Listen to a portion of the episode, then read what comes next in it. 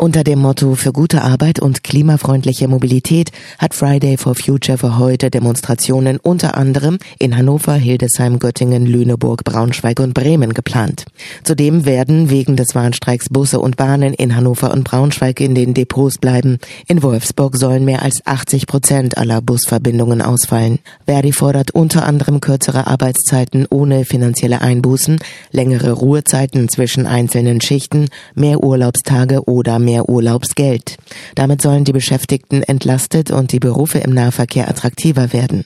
Der Kommunale Arbeitgeberverband Niedersachsen hatte am vergangenen Freitag auf den Streikaufruf mit einer Absage der vierten Verhandlungsrunde reagiert. Aus Sicht des KAV sei am vergangenen Donnerstag ein angemessenes, abschlussfähiges Angebot vorgelegt worden, hieß es. Man sei inzwischen am Ende der Fahnenstange angelangt, sagte Hauptgeschäftsführer Michael Bosse Abogast. Ein in Niedersachsen geborener Wolf ist jetzt in Katalonien in Nordspanien nachgewiesen worden und könnte so einen neuen Weltrekord aufgestellt haben. Bei seiner Wanderung legte das Tier mindestens 1240 Kilometer Luftlinie und damit eine bislang nicht dokumentierte Strecke zurück, teilte die Landesjägerschaft in Hannover mit. Es handle sich um eine bemerkenswerte Leistung und ein Beispiel für das Migrationspotenzial von Wölfen. Bei dem Rüden handelt es sich den Angaben zufolge um einen Nachkommen des bei Nordhorn ansässigen Rudels. Er wurde erstmals im Mai 2021 genetisch im Heimatterritorium bestätigt und vermutlich ein Jahr zuvor geboren. Nach dem letzten Nachweis im November 2021 in Niedersachsen wurde der Wolf im Juni 2022 in den südlichen Ausläufern der Vogesen nachgewiesen. Von dort habe er sich auf den Weg nach Spanien begeben. Der jüngste Nachweis erfolgte dort im Februar am Fuße der Pyrenäen.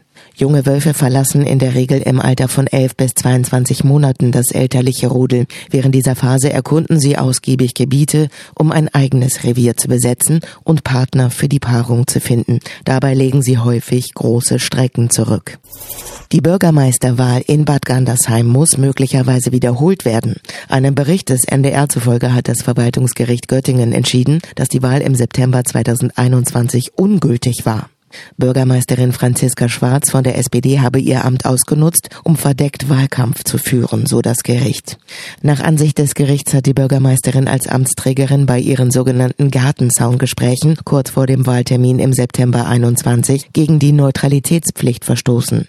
Sie sei nicht offen als Privatperson und Wahlkämpferin in eigener Sache aufgetreten, sie habe vielmehr als Bürgermeisterin Termine ohne konkreten Anlass in die Wochen unmittelbar vor dem Wahltermin gelegt und dabei wahlkampfrelevante Themen behandelt.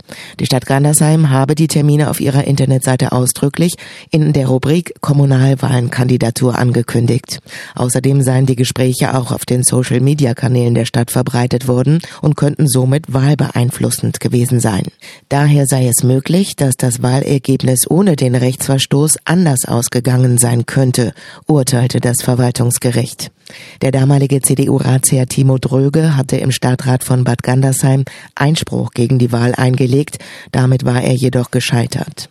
Daher hatte er vor dem Verwaltungsgericht Göttingen geklagt und jetzt Recht bekommen.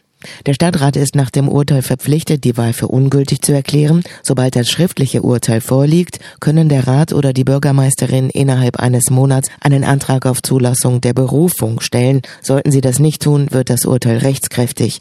Dann müsste neu gewählt werden, voraussichtlich zeitgleich mit der Europawahl im Juni.